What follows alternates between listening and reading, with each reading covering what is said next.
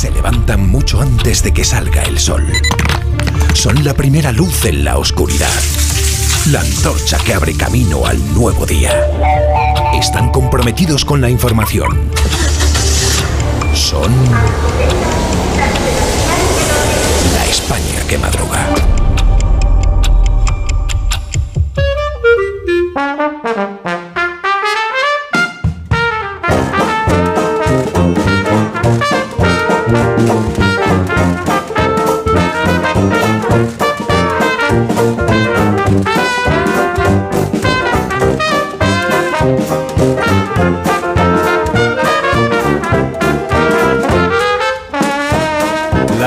Madruga en lunes con el profesor Rodríguez Brown. Buenos días, Carlos. Buenos días, a pesar del gobierno. ¿Tuvo buen fin de semana, profesor? Pues muy bueno, me leí un libro que está muy bien, que me había prestado Begoña, así que quiero decir gracias, Begoña, de Evelyn Mesquida, El cementerio de los locos, que está muy bien.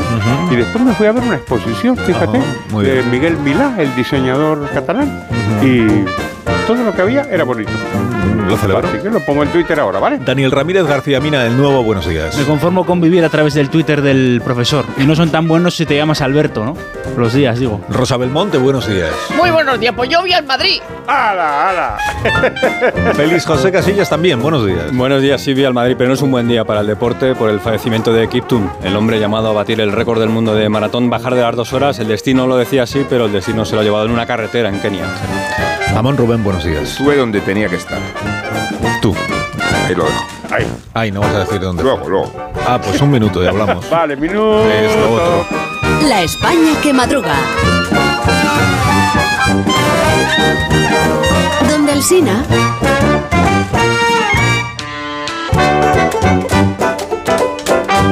Uy, qué tarde. Son las 8 menos 18 minutos. Uh, sí, es tarde, sí. Hay siete preguntas y media para iniciar el lunes, la primera de las cuales es... Pues queda claro después de este tormentoso fin de semana si el PP es partidario del indulto a Puigdemont, si llegaron a hablar con él de la amnistía, si se tergiversaron los periodistas el off the record las declaraciones de Feijó. La segunda. ¿Cuál puede ser el efecto del suceso, vamos a llamarlo así? En la recta final de las elecciones gallegas, la izquierda de Vox se ha lanzado a la yugular de Feijó. La tercera. Pues cojamos la navaja de Occam. Puede que en realidad lo que sucedió fue simplemente que Feijó se explicó mal. No sería la primera vez. La cuarta. Hablando de discursos, ¿cómo es posible que ni siquiera en uno solo discurso de los Goya se mencionara la amnistía o la ferocidad con que Sánchez aplasta el Estado de Derecho? La quinta. ¿Qué discurso se emocionó más entonces? ¿El de Almodóvar y los agricultores? ¿El de Ana Belén y el feminismo? ¿O el de Alba Flores y Palestina? La sexta. Profesor Milei se abraza con Francisco. Sí. ¿Cómo se sintió Dios al reunirse con su representante No en el sé. Vaticano? La séptima. Esta me duele mucho. ¿Qué club será el subcampeón de la Liga Española? La media, que es la última. Esta me duele muy poco.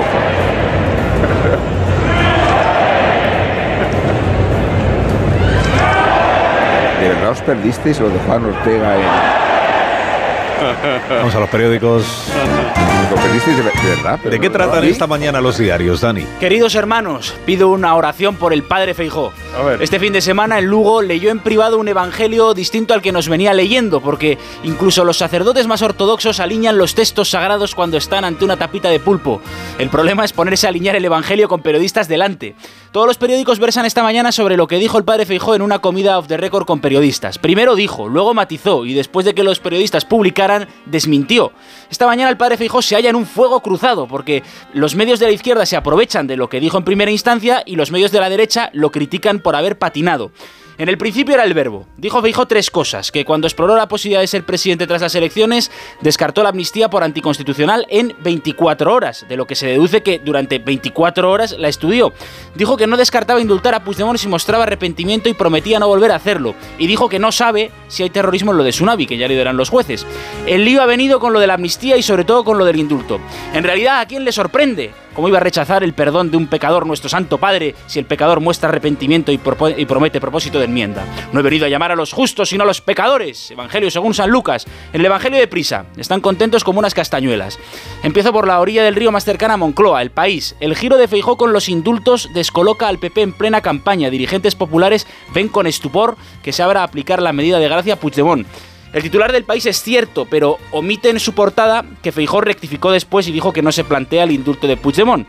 El problema del padre Feijó entonces fue decir toda la frase. Que no se plantea el indulto porque no se dan las condiciones. En la política de hoy parece mejor ahorrar el matiz y decir directamente no al indulto. Ese no se dan las condiciones es la munición que ahora aprovecha Moncloa. La vanguardia hace lo mismo, se queda con la versión original y omite en su portada la rectificación.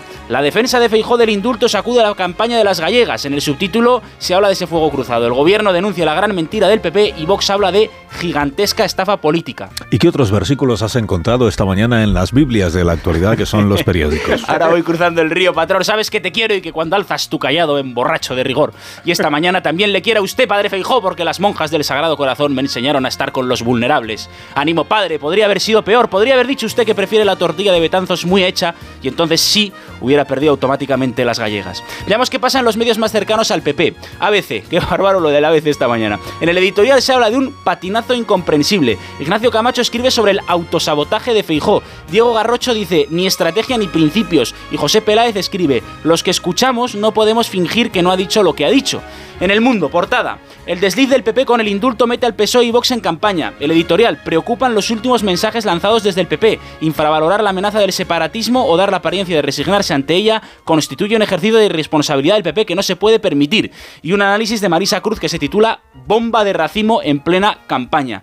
La Razón es el único periódico que esta mañana salva por completo al padre Feijó. Lo hace con un editorial que habla del juego sucio de la izquierda. Ni amnistía ni indultos, solo barro. La cuestión es, ¿por qué el padre Feijó, llevando la delantera, se metió en este lío? Muy interesantes las crónicas esta mañana de Marisol Hernández en el Confidencial y de Garea y Pepe Luis Vázquez en el Español. Dice que tanto el PSOE como algunos varones del PP creen que lo hizo por intentar una voladura controlada de lo que amenaza con contar Puigdemont sobre las negociaciones. Hay dos encuestas sobre cómo afectar esto. En La Razón dicen que mayoría absoluta sin riesgo para el PP. En el Español dicen que mayoría absoluta pero con riesgo. Y una última noticia. Las protestas de los agricultores hoy han convocado, junto a los transportistas, un paro total quieren paralizar los suministros, pero a tenor del pinchazo en las manifestaciones del finde no parece que puedan lograrlo. A esta gesta, compañeros, le falta un himno para despegar. Yo propongo uno que cantamos en la Plaza de Toros en San Fermín. No lo canto patrón, pero la letra dice: tractores, cosechadoras, tres o cuatro empacadoras, que no somos de aquí, que somos de otro lado. Hemos venido a, hemos venido a jugar y no nos han dejado. Amón, tú que eres un sol, dame un sol. Y no nos han dejado. ¿Qué dice? Gracias, Dani, adiós. A ti, patrón. Estaba bien.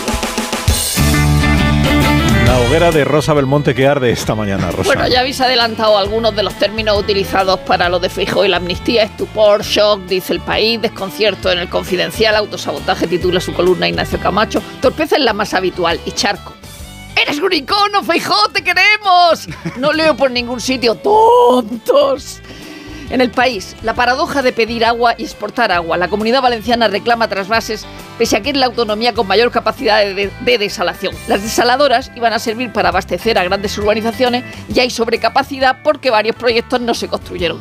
Y digo yo, ¿no es más paradoja echar el agua de los ríos al mar para luego desalarla? A Bollero no le gusta que llamen J Bayona. ¿Por qué todo su mundo cercano o más distante se empeña en llamarle con el familiar y entrañable J? Y cita a Leonard Cohen, antes de aprender magia, la gente debería conocer y practicar la etiqueta. Esto es Ionesco escribiendo de cine. Juan Manuel de Prada en su columna sobre lo de la Guardia Civil en Barbate. Son las élites del régimen del 78 quienes han convertido a los españoles en una piara adicta a las drogas y a los fármacos. Así que esos andovas que jaleaban las embestidas contra la patrulla de la Guardia Civil no eran ninguna patulea de viles homínidos, eran una representación del pueblo español convertido en piara que celebraba jubilosamente que la droga pudiese llegar sin trabas a su sangre para poder vivir la vida de mierda que las élites le han asignado. Información de servicio público, Andova, persona cualquiera que no se nombra. En la razón, ¿es Michelle Obama el plan B demócrata para sustituir a Joe Biden? Ha entrado por sorpresa en las quinielas, aunque ella de momento no quiere saber nada de política. Y la portada en la vanguardia se ve el abrazo de Milei al Papa. Recuerdan que lo había llamado imbécil y zurdo hijo de puta. En la razón, la conversión de Milei. El Papa es el argentino más importante de la historia. Pero bueno, bueno, esto está por demostrar. Más importante que Maradona, que tiene iglesia propia. Más importante que el profesor. Ay, ay, ay, ay. Ahora el despertar liberal de Carlos Rodríguez Brown con estas noticias de empresa, profesor. Ya mismo expansión, principales inversores de la bolsa española. Los cuento. Amancio Ortega, BlackRock, Vanguard, Capital Group y Critera Casa. También los vendedores a corto pierden fuerza. Esta me gusta. El ICO cubre 2.000 millones del agujero histórico de las eléctricas. El ICO no. Usted, señora, usted. Cinco días. La construcción española se cae de los macroplanes del ferrocarril de Arabia. Y un muy buen informe. El empleado 50, o por qué la empresa española no es la alemana. ¿Por qué? Y porque a partir del empleado 50 hay más normas, más regulaciones, menos deducciones fiscales, etc. El economista, la inversión productiva cae 5 puntos pese a los fondos Next Gen. A, lo mejor es a causa de. Y esta es buena también. El gobierno valora si Talgo es estratégica. ¿Se imaginan la reunión ahí Sánchez? ¿Es estratégica? No es. Mira, vamos a la prensa económica internacional. Noticia más importante: Wall Street Journal, posible acuerdo de fusión de, dos competidores, claro, Diamondback y Endeavor Energy, para crear un. Quizá hoy mismo lo puedan, lo puedan anunciar.